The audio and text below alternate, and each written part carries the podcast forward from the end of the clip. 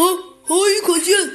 小鸡墩墩不知道为什么的问道：“因为这些土坑是我们昨天下午挖的，每个土坑还填满了细土，准备今天上栽花呢。谁知昨天晚上下了一场雷雨，把这些土坑里的细土啊都给湿透了。叫我说，可能小偷扛着银呃金银财宝。”呃，忘了呃、拿首饰的箱子的时候，呃，不小心一脚踩进这个土坑里。保卫啊，科长有理有据的说道：“呃，这小鸡墩墩一时不知道该怎么说了，但是很快他就反应过来，大声说道：‘嗯，有道理。’小鸡墩墩说着，突然话头一转，是不是？”能不能立即把你们库仓的管理员、门卫人员以及相关人员集合起来，将他们的鞋子拿来，看谁的鞋印与这个鞋印相吻合？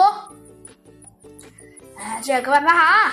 这是这，你们在这等着，我马上去通知人。保卫科长啊说着，拔腿就要走。等等，我要再跟你交代几句。猴子警长突然叫住了他。保卫科长站下了。你说，你可以让人事部门以开会的名义把大家召集起来，在会上突然让大家把鞋脱下来，交给我们来检验。记住，所有人、仓库人员、门卫人员啊，以及相关人员都必须参加。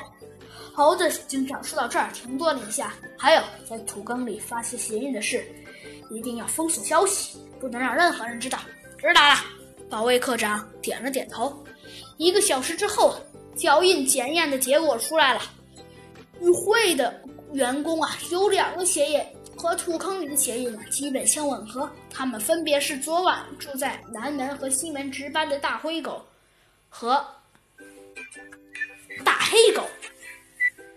其中，南门的大灰狗的鞋印不但款式、图案一样，而且大小也完全一样。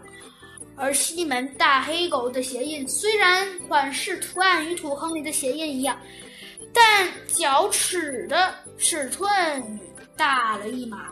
于是，大灰狗成了一号嫌疑人，被小鸡墩墩和猴子警长带回派出所去询问。然而，整整过了一晚上的询问啊，大灰狗始终不承认自己偷了公司的银首饰。于是啊，猴子警长。和小鸡墩墩便把大灰狗暂时关押了起来。